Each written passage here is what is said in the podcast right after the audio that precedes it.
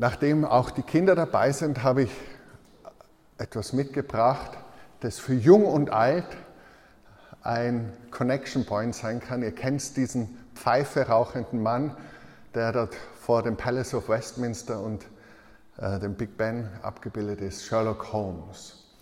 Sherlock Holmes, äh, wer von euch Kinder hat oder Kinder hatte, weiß, wie wichtig es ist, bei langen Autofahrten gute Hörbücher oder was ähnliches zu haben. Und wir hören gerade die gesammelten Werke äh, von, äh, von Doyle durch, also die Sherlock Holmes, angesprochen von dem großartigen Stephen Fry.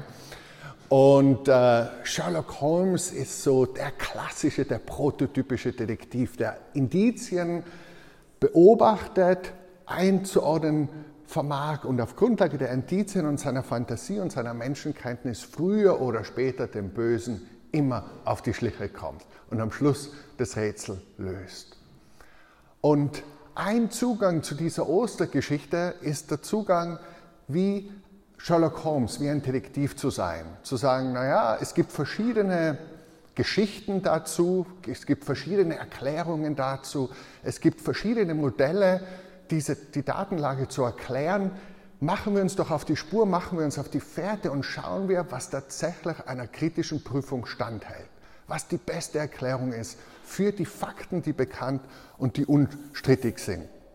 Es geht, wie so oft bei Sherlock Holmes, um einen Mordfall.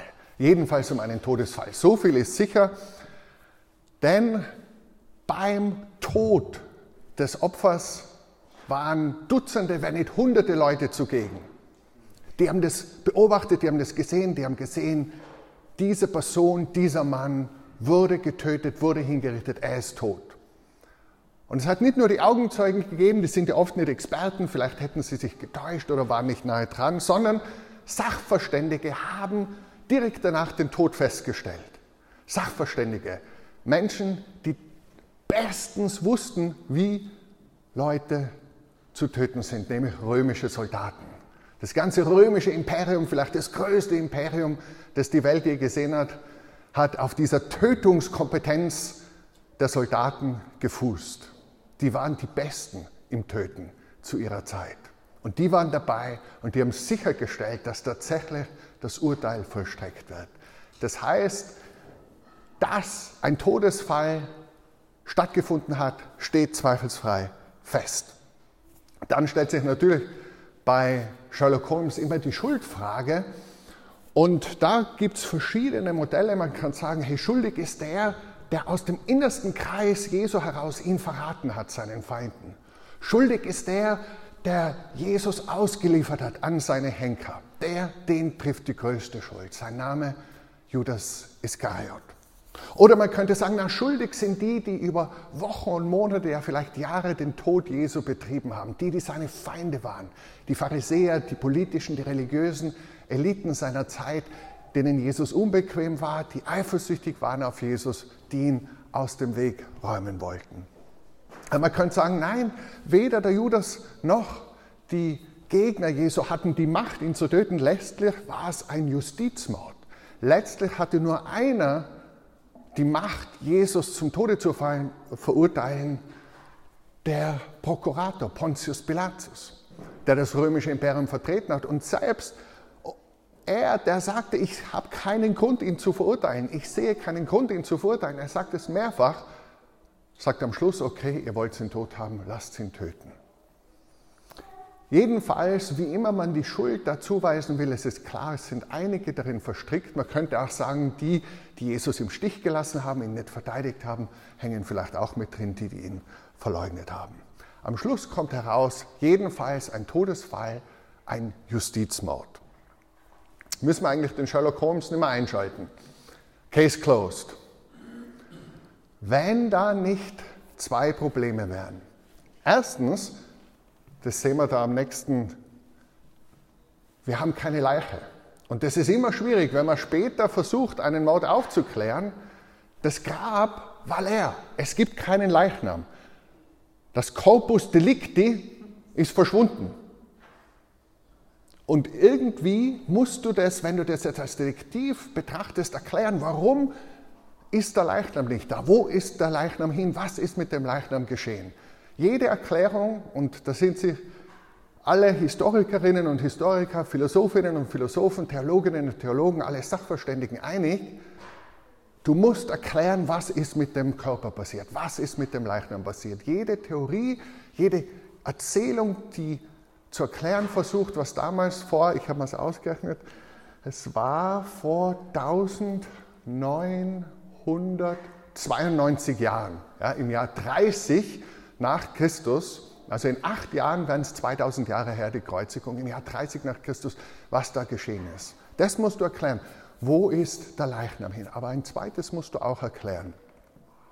Wie kommt es dazu, dass zuerst eine ganz kleine Schar von Menschen und dann sehr bald ein paar tausend dann viele tausend und schließlich unzählige Menschen zuerst im römischen Reich und dann bis an die Enden der Welt davon überzeugt sind, dass das Opfer nicht tot blieb. Also diesen Auferstehungsglauben, der die Christen eint, warum heute Milliarden von Christen Ostern feiern, den musst du auch erklären. Wie ist dieser Glaube entstanden? Also du musst erklären, was ist mit dem Leichnam passiert und wie ist dieser Glaube entstanden. Gehen wir zum ersten, ja? die fehlende Leiche. Was, wer könnte diese Leiche vielleicht hinten, die Teenager, bevor ihnen Fahrt wird? Hannah, Leontine, Grace, wollt ihr? Wer könnte diese Leiche entfernt haben aus dem Grab? Was könnte damit passiert sein? Oder jemand anderer? Also was, was wäre möglich? Die Soldaten. Also die Feinde Jesu, entweder die Soldaten oder die Pharisäer oder irgendwelche anderen Feinde, die hätten die Möglichkeit gehabt, aber cui bono? Wem nützt es? Was wäre das Motiv? Was für ein Motiv hätten die Feinde Jesu, seinen Leichnam zu stehlen? Okay, dann die Jünger. Okay, wenn es nicht die Feinde waren, dann waren es vielleicht die Freunde, die Jünger oder die Familie. Aber was für ein Motiv hätten die? Könnte man schon überlegen, okay, vielleicht wollen sie nicht, dass der Leichnam weiter geschändet wird. Vielleicht. Aber warum würden dann, wie entsteht dann der Auferstehungsglaube, wenn die Jünger wissen, wir haben den Leichnam gestohlen? Und wenn es nicht die Feinde waren, wenn es nicht die Jünger waren, vielleicht unbeteiligte Dritte. Vielleicht Grabräuber. Gibt es ja, das Grab der Pharaonen wird immer wieder ausgeraubt, ja, wie wir aus den Indiana Jones Filmen wissen. Grabräuber rauben, um was zu stehlen? Gold, Silber, irgendwas, was wert ist, aber sicher nicht an toten Körper. Also das Anatomische Institut auch zu dieser Zeit war wahrscheinlich nicht so an Leichnamen arm, dass sie da einen Leichnam geklaut haben. Und wenn du die Indizien anschaust, was zurückgelassen wird, ist das Einzige, was wertvoll wäre, nämlich schöne Leinenstoffe. Das Einzige, was man irgendwie verwenden könnte und verkaufen könnte, das bleibt zurück. Der Leichnam ist weg. Also es scheint kein Motiv zu geben, aus dem Jesu Freunde oder Familie, Jesu Feinde, also vielleicht Pharisäer oder Römer, oder Dritte einfach nur den Körper stehlen würden. Es ist schwer, eine gute Erklärung zu finden, was mit dem Körper passiert ist. Aber noch schwerer ist zu erklären, was mit diesen Frauen und Männern passiert, die alles verlassen hatten, um Jesus nachzufolgen. Die haben alles auf diese Karte gesetzt. Die haben Haus und Hof verlassen, Vater und Mutter verlassen, ihr, ihr, ihren Beruf verlassen und, und haben alles auf die Karte gesetzt, dass dieser Jesus der Messias ist. Darauf haben sie alles gesetzt. Und niemand in der Antike, niemand hat erwartet, dass der Messias sterben wird. Das war nicht vorgesehen. Wir haben letzte Woche kurz darüber geredet, der Messias sollte ein König sein, ein König, der das Volk Gottes befreit, ein König, der ein Friedensreich aufrichtet, ein König, der ein Reich von Gerechtigkeit aufrichtet, aber ganz sicher nicht einer, der als Verbrecher hingerichtet wird, der elendiglich verschmachtet und krepiert. Das war nicht vorgesehen. Also wenn du beweisen wolltest, dass jemand nicht der Messias ist, ist es am leichtesten gegangen, indem du ihn hingerichtet hast. Damit war quod erat demonstrandum. Es war bewiesen, das war sicher nicht der Messias.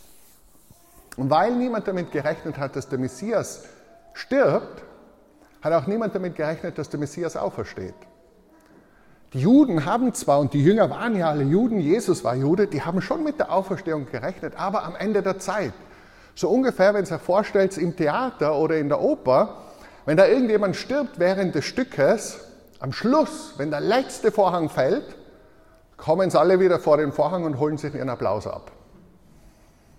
Also in diesem Sinn haben schon eine Auferstehung geglaubt, dass am Schluss, wenn der letzte Vorhang fällt in der Menschheitsgeschichte, alle lebendig werden und zwar die Gerechten wie die Ungerechten und dass Gott die Gerechten belohnen wird und die Ungerechten bestrafen wird. Das war ganz, ganz fest verankert in der Zeit Jesu unter den Juden, aber niemand rechnete damit, dass mitten in der Zeit einer aufersteht. da könnte man sagen, okay, was ist, ihr kennt es vielleicht, habt es vielleicht selber erlebt, wenn ein geliebter Mensch gestorben ist, da gibt es diese Erfahrungen, dass man merkt, hey, irgendwie ist der Mensch jetzt da, der ist bei mir im Raum, der ist mir nahe, ich spüre den irgendwie. Oder man träumt ganz lebendig und man redet, boah, unglaublich, dass wir uns wiedersehen. Und man sagt, hey, vielleicht waren es diese Phänomene, die die Jünger hatten, irgendwie psychologische Phänomene. Vielleicht so Art Träume, Geisterscheinungen, Halluzinationen. Und tatsächlich gibt es diese Erfahrungen sehr, sehr häufig, waren auch in der Antike gut bekannt und häufig beschrieben. Als Erklärung für den Auferstehungsglauben sind sie aber nicht geeignet. Warum?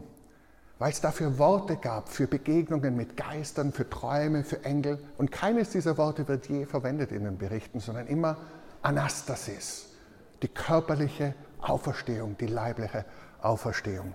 Und es wird immer berichtet von Begegnungen, wo man das Gegenüber angreifen konnte, wo man mit dem Gegenüber essen konnte. Also es passt nicht zu den Berichten. Und es ist auch psychologisch nicht plausibel. Einerseits, weil die Jünger so total enttäuscht waren und dann und überhaupt nicht damit gerechnet haben, dass es sowas wie eine Auferstehung inmitten der Zeit geben könnte. Aber auch die Settings, wenn du dir die Berichte anschaust, manchmal sind es eins zu eins Begegnungen. Manchmal begegnet Jesus einer kleinen Gruppe, manchmal einer großen Gruppe, Hunderte zu einer Zeit, wie wir im ältesten Bericht, der im Korintherbrief sich findet, lesen. Manchmal ist es drinnen im Haus, manchmal ist es draußen im Freien am See, zu unterschiedlichen Tageszeiten. Also es passt nicht ins Bild zu Halluzinationen, zu Einbildungen. Das heißt, wir haben es schwer zu erklären, was ist mit dem Leichnam passiert, mit dem Körper passiert, weil das müsstest du immer nur lösen, selbst wenn du sagst, es waren Halluzinationen, bleibt immer nur die Frage, wo ist dann der Leichnam?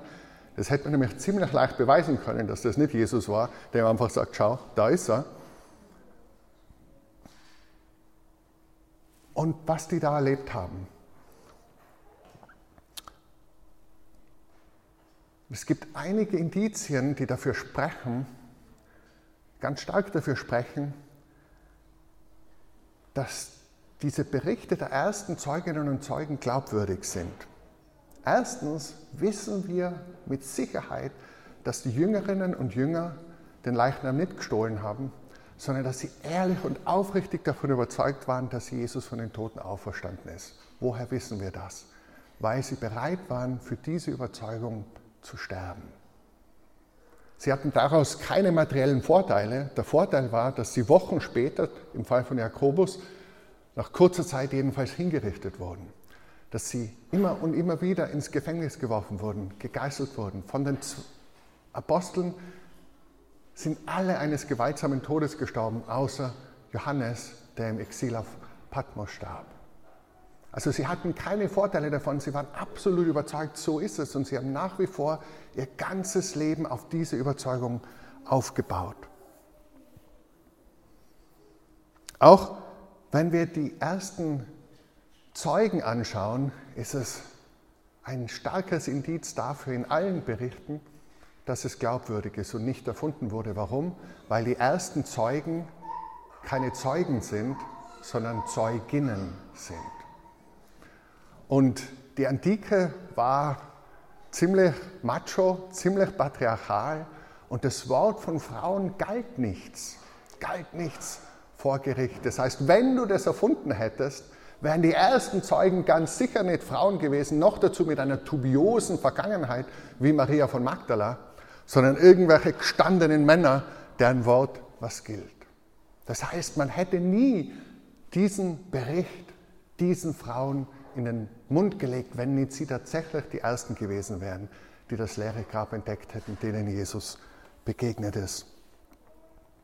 Ein weiteres Indiz für die auch historisch große Glaubwürdigkeit. Es gibt ein tolles Buch, wo ein, ein, Journalist, es gibt viele tolle Bücher dazu, aber ein Buch, an das ich gerade denke, ist von Lee Strobel, ein amerikanischer Jurist und ähm, Journalist bei der Chicago Tribune, der als Agnostiker begonnen hat, diese Frage rund um die Auferstehung zu recherchieren und mit vielen Experten, Medizinern und Historikern und Philosophen und Theologen und so weiter äh, sich getroffen hat, um der Sache auf den Grund zu gehen, ob da wirklich mehr dahinter ist oder nicht. Und der durch diese Recherche, die schließlich in das Buch gemündet hat, The Case for Christ heißt, der schließlich durch diese Recherche zum Glauben an Jesus Christus gekommen ist, weil er gesehen hat, die Belege, die Evidenz, die Hinweise, dass Jesus, der Messias, tatsächlich von den Toten auferstanden ist, sind so viel besser, als ich mir das als aufgeklärter Mensch des 20. oder 21. Jahrhunderts je hätte vorstellen können.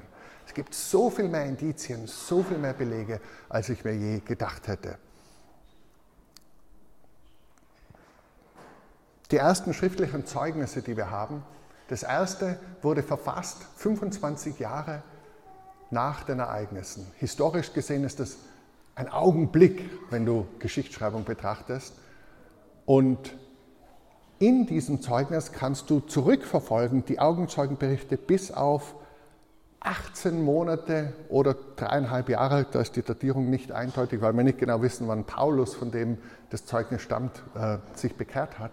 Aber zwischen 18 Monate und drei Jahre kommst du ran und kannst nachverfolgen, wie diese Berichte weitergegeben wurden. Also das ist unheimlich gut bezeugt historisch. Und der Sherlock Holmes würde sagen, hey, Watson, eine große Sache hast du noch nicht bedacht. Und der Watson wieder, wie es seht, der ist nicht so ganz hell, kratzt dich am Kopf und sagt, was? Und der Holmes sagt, it's elementary, Watson. Kommt übrigens nie vor äh, im echten Sherlock Holmes, it's elementary. Ähm, also das ist ganz einfach. Und zwar, du musst erklären, warum die Christen am Sonntag Gottesdienst feiern und nicht am Schabbat. Warum?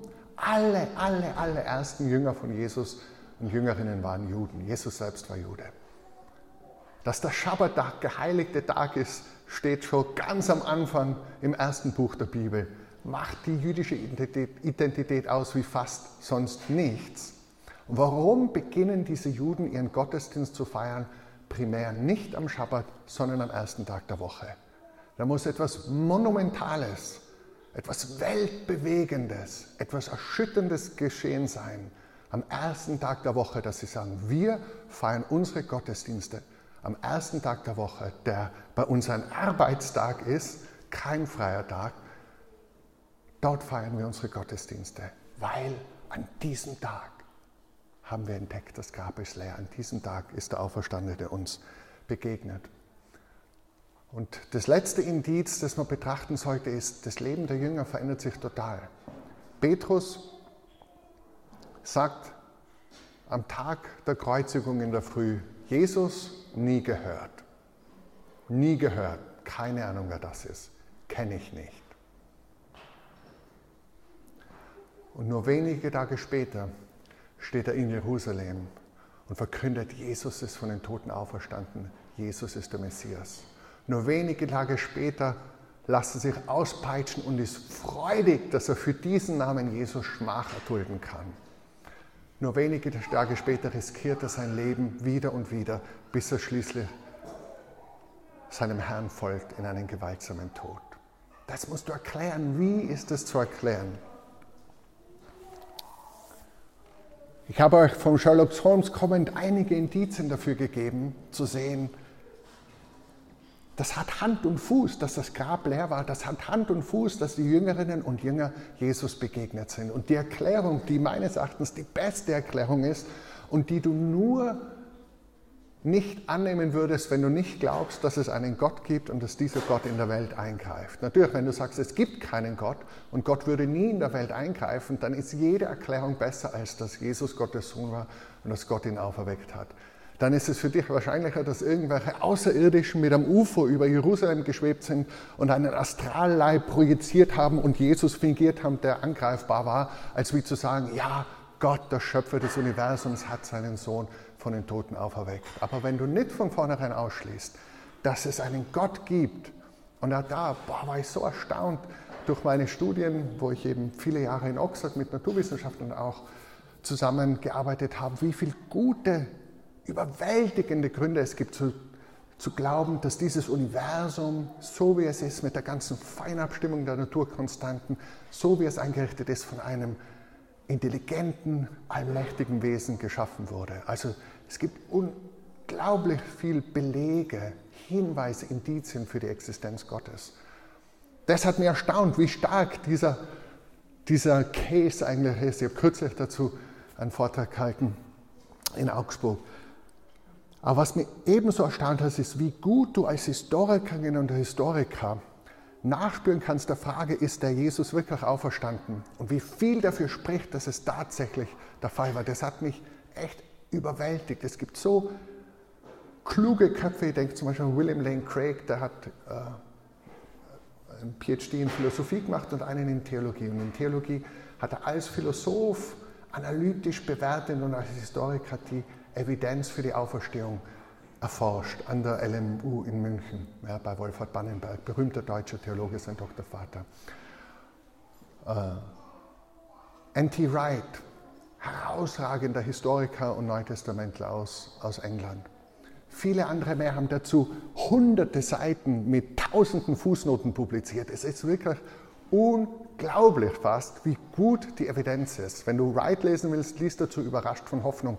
Da fasst er sein großes 800 Seiten Buch in drei Kapiteln handlich zusammen. Ist ein bisschen leichter verdaulich. Okay, aber was bedeutet das jetzt für uns? Sagen wir, okay, der Sherlock Holmes hat viele Indizien gefunden, tatsächlich, das Grab war leer, die Jüngerinnen und Jünger sind ihm begegnet, Jesus ist tatsächlich auferstanden. Was folgt daraus? Was bedeutet das? Was hat das mit uns zu tun? Es ist wie, als wären wir die Figuren in diesem Theaterstück. Und als wäre einer gestorben und wir sind tatsächlich nur in diesem Theater oder was weiß ich, in einem Roman. Wir kommen nicht raus aus unserer Welt.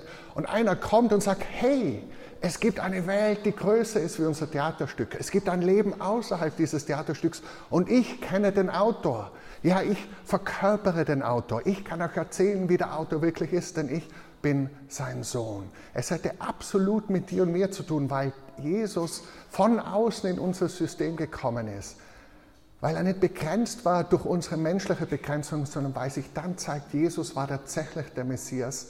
Er war der Sohn Gottes, wie er es von sich behauptet hat. Und es stimmt, wenn er sagt, wer mich sieht, sieht Gott den Vater. Wir rätseln oft, wie ist Gott? Im Angesicht von Leid, von Ungerechtigkeit, im Angesicht der Welt, so wie sie ist, von Kriegen, von Krankheiten, im Angesicht unserer eigenen Lebenserfahrung. Wir rätseln, wie ist Gott? Ist er nur irgendwie ein kosmischer Weltenschöpfer? Wie ist Gott? Wenn das Ganze stimmt mit Jesus, dann können wir Jesus in die Augen schauen und schauen damit dem Schöpfer in die Augen. Wenn das stimmt, dann können wir Jesus auf die Finger schauen und schauen damit dem Schöpfer auf die Finger. Und diese Einladung, die Jesus ausspricht, kommt zu mir alle ihr mühseligen und beladenen, die spricht Gott durch ihn aus. Und es folgt daraus auch, dass wenn wir zu Jesus gehören, dass es stimmt, wie er sagt, die, die an mich glauben, werden nie sterben. Der Tod verliert den Schrecken, weil wir wissen, es kommt eine Auferstehung. Wir sind sicher in der Hand Jesu über den Tod hinaus. Und unser Leben bekommt eine Quelle von Sinn und von Kraft und von Freude, wie wir sie uns nie hätten erträumen und erhoffen können. Alles verändert sich. Ich schließe ab mit der Erzählung, wie wir es im Johannesevangelium der Lesung, die für heute vorgesehen ist, finden. Am ersten Wochentag nach dem Sabbat ging Maria aus Magdala zum Grab. Es war früh am Morgen und noch dunkel. Da sehen wir den dunklen Garten. Da sah sie, dass der Stein von der Grabkammer entfernt worden war. Sie rannte zu Simon Petrus und zu den anderen, anderen Jüngern, den Jesus besonders liebte. Denen berichtete sie, sie haben den Herrn aus dem Grab fortgebracht und wir wissen nicht, wo sie ihn hingelebt haben. Sie geht hin, sieht es und kommt und sagt, hey, schaut euch das an. Sofort machten sich Petrus und andere Jünger auf den Weg zum Grab. Die beiden rannten zusammen los, aber der andere Jünger überholte Petrus und war als erster dort. Er beugte sich vor und sah die Leinenbinden daliegen. Aber er betrat die Grabkammer nicht. Als Simon Petrus nachkam, ging er gleich in die Grabkammer hinein. Er sah die Leinenbinden daliegen und auch das Tuch, mit dem das Gesicht von Jesus verhüllt gewesen war. Das lag aber nicht bei den Blinden, Binden. Es war zusammengerollt und lag an einem anderen Platz. Nun ging auch der andere Jünger hinein, der zuerst am Grab angekommen war. Er sah alles und kam zum Glauben. Sie hatten ja die Heilige Schrift noch nicht verstanden, dass Jesus vom Tod auferstehen musste. Dann kehrten die Jünger wieder nach Hause zurück. Und dann geht es weiter. Maria von Magdala bleibt beim Grab, hat Tränen in den Augen. Schließlich ist Jesus dort, ruft sie beim Namen und sagt, Maria. Und daran erkennt er sie, dass er sie beim Namen ruft. Versetzt euch hinein in diesen Petrus. Das letzte Mal, als er Jesus sah, war im Vorhof des Hohepriesters, nachdem er ihn dreimal verleugnet hatte. Jesus schaut ihn an, er schaut ihn an, der Hahn kräht zum dritten Mal. Und er erinnert sich, du wirst mich verleugnen. Wie fühlt sich dieser Petrus, wenn er jetzt sieht, das Grab ist leer? Von ihm steht nichts davon, dass er dort Glauben schöpft. Johannes schöpft Glauben. Maria, die dort ist, sie erkennt Jesus darin, dass er sie beim Namen ruft. Ich liebe diese Geschichte von Petrus. Ich bin so froh, dass wir wissen, dass er Jesus verleugnet hat. Und dass wir wissen, dass Jesus ihm dann unter vier Augen begegnet ist. Und dass er ihn dann wieder eingesetzt hat als Hirten für seine Schafe. Das macht mir so viel Hoffnung, dass wir daneben greifen können, dass wir zu wenig Glauben haben, dass wir zweifeln, dass wir Jesus verleugnen können, aber dass seine Liebe und seine Treue nie aufhört. Und die Geschichte mit Maria macht mir so viel Freude, weil das der Kern der christlichen Erfahrung ist, dass Gott dich beim Namen ruft. Gott kennt deinen Namen. Und so wie er deinen Namen ausspricht, spricht ihn niemand sonst aus. Da liegt so viel drin. Der, der dich gemacht hat, der, der dich kennt, noch bevor du im Leib deiner Mutter groß wurdest und das Licht der Welt erblicktest. Der, der dich kennt von Anbeginn der Zeit, wenn der dich beim Namen nennt, da liegt eine Bedeutungsfülle darin, eine Liebe darin, den erkennst du. Das ist mein Gebet für uns heute, dass wir diese Hoffnung, diesen Glauben schöpfen, wie Petrus, der dem Auferstandenen begegnet ist. Und dass wir es hören, wie Jesus uns, wie Jesus dich beim Namen ruft.